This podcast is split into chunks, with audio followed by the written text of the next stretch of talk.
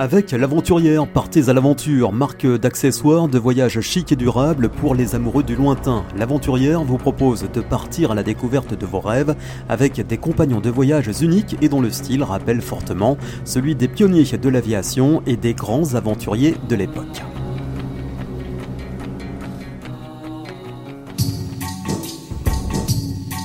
Aventurier et entrepreneur, c'est ce qui pourrait figurer sur le passeport de notre invité du jour. Son nom, Jean-Luc Charrière. Jean-Luc, lui, ce qu'il aime, c'est avant tout la liberté. De 6 à 14 ans, il se retrouve en pension, coincé entre quatre murs. À 14 ans, l'appel de l'aventure le pousse à fuguer juste avant le passage du fameux certificat d'études. Mais pour Jean-Luc, pas question de ne rien faire. À 14 ans, il décharge les camions au de Paris. À 19, il met le cap sur le Brésil. Il travaille pendant deux ans sur la de la transamazonienne. À 22 ans, Jean-Luc achète un 44 tonnes. Il prend la route pour les pays du Moyen-Orient, Irak, Iran, avec un passage en prison en Turquie. Quand on est jeune, moi j'ai un petit dicton, c'est on est plus vieux que son grand-père. Et ben, bien sûr, j'étais plus vieux que mon grand-père. Fort de mon expérience du Brésil, je me suis cru, euh, euh, j'ai cru que j'étais, ça y est, euh, un grand, un grand baroudeur, un homme d'expérience. Et il m'avait été, il avait toujours été déconseillé par les, les douaniers euh, bulgaro-turcs de surtout de ne jamais rouler la nuit euh, dans le sud de la Turquie, puisque c'était à l'époque, c'était pas goudronné, c'était de la piste. Et bien sûr, ben, j'ai, roulé la nuit et j'ai euh, percuté euh, euh, un troupeau de moutons. Et il y a eu énormément de dégâts. Et là-bas, euh, ben, le troupeau de moutons, c'était sacré, quoi. Donc, il a fallu euh, ça a été très difficile pour moi de m'en sortir. Et c'est les militaires turcs qui m'ont qui m'ont hébergé et j'ai été embarqué et à Gaziantep euh, j'ai été condamné pour surtout euh, rembourser euh, bah, tous les moutons que j'avais que j'avais percutés et tués. Vous voyez. Et puis faut savoir aussi à l'époque c'était déjà la guerre avec les Kurdes. Donc quand je rentrais à la frontière turque irakienne, j'avais un convoi par jour de journée escorté par les militaires pour traverser cette frontière qui est devenue maintenant malheureusement célèbre, tristement célèbre, puisque c'est là où Daesh était présent. Et moi, je, traversais cette frontière et j'ai eu des, nuits dans des camps militaires avec les rétroviseurs repliés, etc., euh, avec les, les Irakiens qui, à l'époque, tiraient dans les montagnes pour euh, tenter d'exterminer les Kurdes. Notre globe-trotteur entrepreneur ne s'arrête pas là. La soif d'aventure le pousse encore à aller voir ailleurs.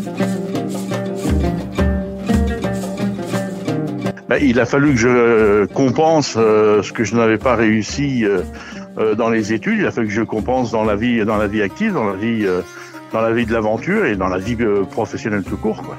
À 26 ans, vous, créez au Sénégal une société de transport de poissons. Après un an, vous allez vous investir au Maroc cette fois-ci. Puis vous vous lancez dans les transports d'ordinateurs pour l'URSS. Avec là, un nouveau passage en prison en Pologne. Deux fois en prison, c'est quand même pas de bol.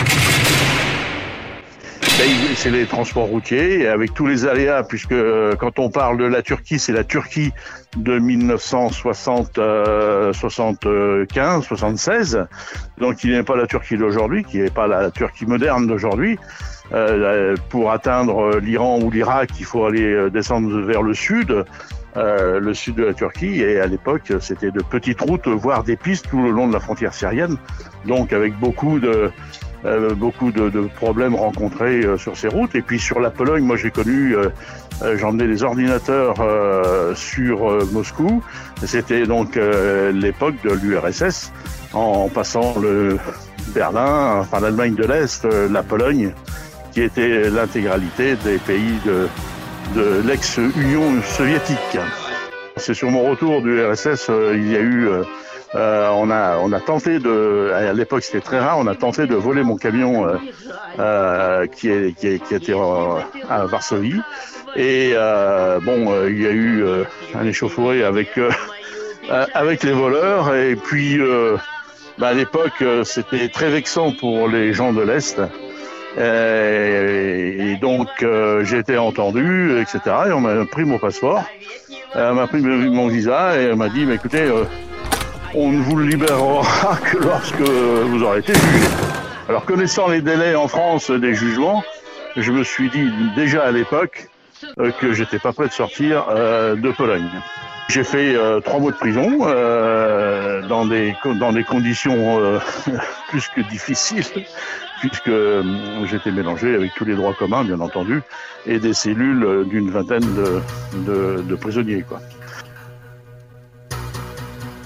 Jean-Luc, vous vous sentiez euh, à l'époque plus globetrotter ou entrepreneur je, considère, moi j'ai un gros, un gros souci avec un mot qui, est, qui est, le, euh, l'opportunisme. Moi je considère que je suis un opportuniste, mais aujourd'hui ce mot-là est complètement galvaudé et on considère qu'un opportuniste est quelqu'un qui, euh, euh, qui profite des autres. Et c'est faux, parce que être opportuniste, c'est saisir la chance qui se présente devant soi, mais de savoir la saisir et puis de l'exploiter, bien entendu.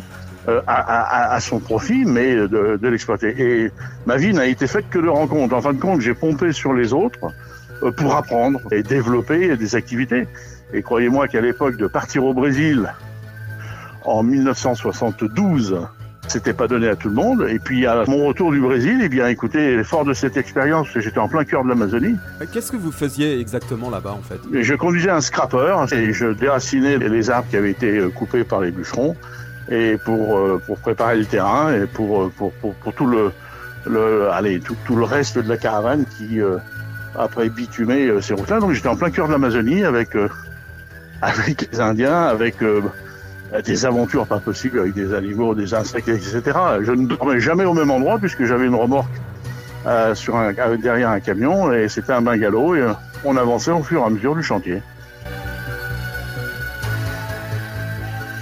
C'était un petit peu euh, le salaire de la peur ou pas? Je dirais que c'est même plus que ça. j'ai 19 ans que j'arrive là-bas et j'en repars, j'ai 21 ans. Donc vous imaginez, dans ces années-là, bon c'est vrai que la majorité à l'époque c'était 21 ans, mais j'étais complètement, euh, euh, complètement abandonné à moi-même et j'étais euh, entouré par des gens d'expérience qui étaient des baroudeurs, qui, et, qui étaient habitués à cette aventure. Et puis quand on connaît le Brésil, moi, quand je suis arrivé, j'ai traversé Manaus quand je suis arrivé de, de France. Euh, quand on est venu me chercher euh, à Manaus, euh, on a fait le plein du véhicule qui venait me chercher. Et quand j'ai vu autour de moi à la station-service euh, tous ces hommes qui avaient à la ceinture le pistolet, euh, je me suis cru dans les westerns spaghetti. je voyais tout le monde armé. Et là, j'étais passé dans un autre monde, mais brutalement.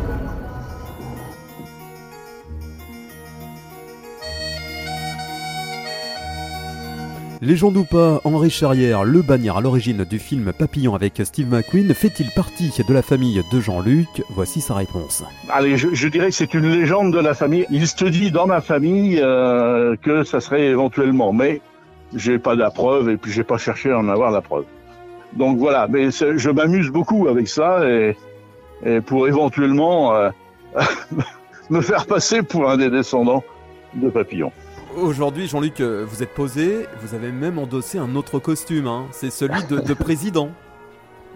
Alors, j'ai avancé, j'ai avancé dans la vie, j'ai créé une entreprise, j'ai eu jusqu'à 400 salariés dans le transport. Alors dans le transport euh, en France, euh, bon, je me suis rangé petit à petit et j'ai développé mon entreprise de transport pour la vendre en, ça a été vendu en 2008. Puis après, j'ai créé une, usine de remise en condition de, de batterie de chariot élévateur. Après, j'ai créé une société de, de cordistes, des, des, travaux de grande hauteur. Et puis, euh, effectivement, euh, lorsque j'ai retrouvé de 400 salariés, il m'a été demandé, à l'époque, j'ai été euh, élu par mes pairs, c'est-à-dire par le chef d'entreprise de ma région, donc Dieppe, Rouen, et j'ai été élu pour représenter les employeurs au tribunal des prud'hommes, donc pour lequel j'exerce encore aujourd'hui. Euh, et ça va faire maintenant 20, 24 ans, 25 ans, je crois, euh, que je suis au Conseil des prud'hommes. Et j'ai, j'ai, été nommé président d'audience. Donc aujourd'hui, j'ai pu euh, aller me confronter un peu à la justice et essayer de rendre des décisions, ce qui m'a aussi aidé, euh, intellectuellement d'ailleurs, pour pouvoir euh, exercer ce, cette activité devant le, le, développement de la médiation, il m'a été demandé effectivement de devenir médiateur judiciaire auprès de la cour d'appel, mais pour cela, il me fallait un diplôme. Et je suis parti à 62 ans à l'université Assas-Panthéon 2 à Paris pour euh, passer un diplôme universitaire que j'ai obtenu avec une mention bien. Voilà. J'interviens aujourd'hui dans les universités, dans les facultés, voire sur des terminales pour... Euh, à travers le, réseau 100 euh, 000 entrepreneurs. Hein. Ouais, 100 000 entrepreneurs. Et puis maintenant, euh, étant donné que je suis un petit peu plus connu de ces universités, il m'est demandé directement d'intervenir. Et je leur explique pendant deux heures mon parcours. En, clair, pour résumer, Jean-Luc, votre devise, c'est aller de l'avant. Et jamais regarder derrière soi, parce que bien sûr, aujourd'hui, j'ai une, une vision idyllique euh, un peu de mon parcours parce que je me suis aperçu, c'est pas moi qui m'en suis aperçu, c'est mon entourage qui m'ont dit mais attends mais ce que tu as fait euh, c'est quand même assez rare. Et moi j'en avais pas pris conscience. Et j'ai essayé de j'essaye de prêcher la bonne parole pour leur faire comprendre que euh, même sans diplôme on peut y arriver. C'est plus même facile aujourd'hui qu'avant de réussir à entreprendre. Parce que effectivement on a énormément d'aide euh, euh, techniques financières et de formation qu'on n'avait pas à l'époque. Il y a quand même des organismes qui ont été mis en place pour, pour aider les jeunes. Euh, et c'est un peu plus facile. Voilà.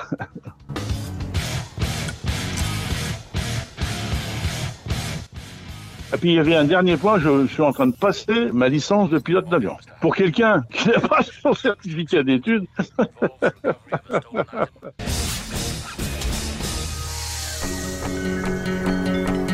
prêt à partir à la découverte de vous-même avec ses sacs à dos en cuir modulables et son style baroudeur chic, l'aventurière vous accompagnera dans toutes vos aventures avec confort et authenticité. Cap sur l'aventurière.com.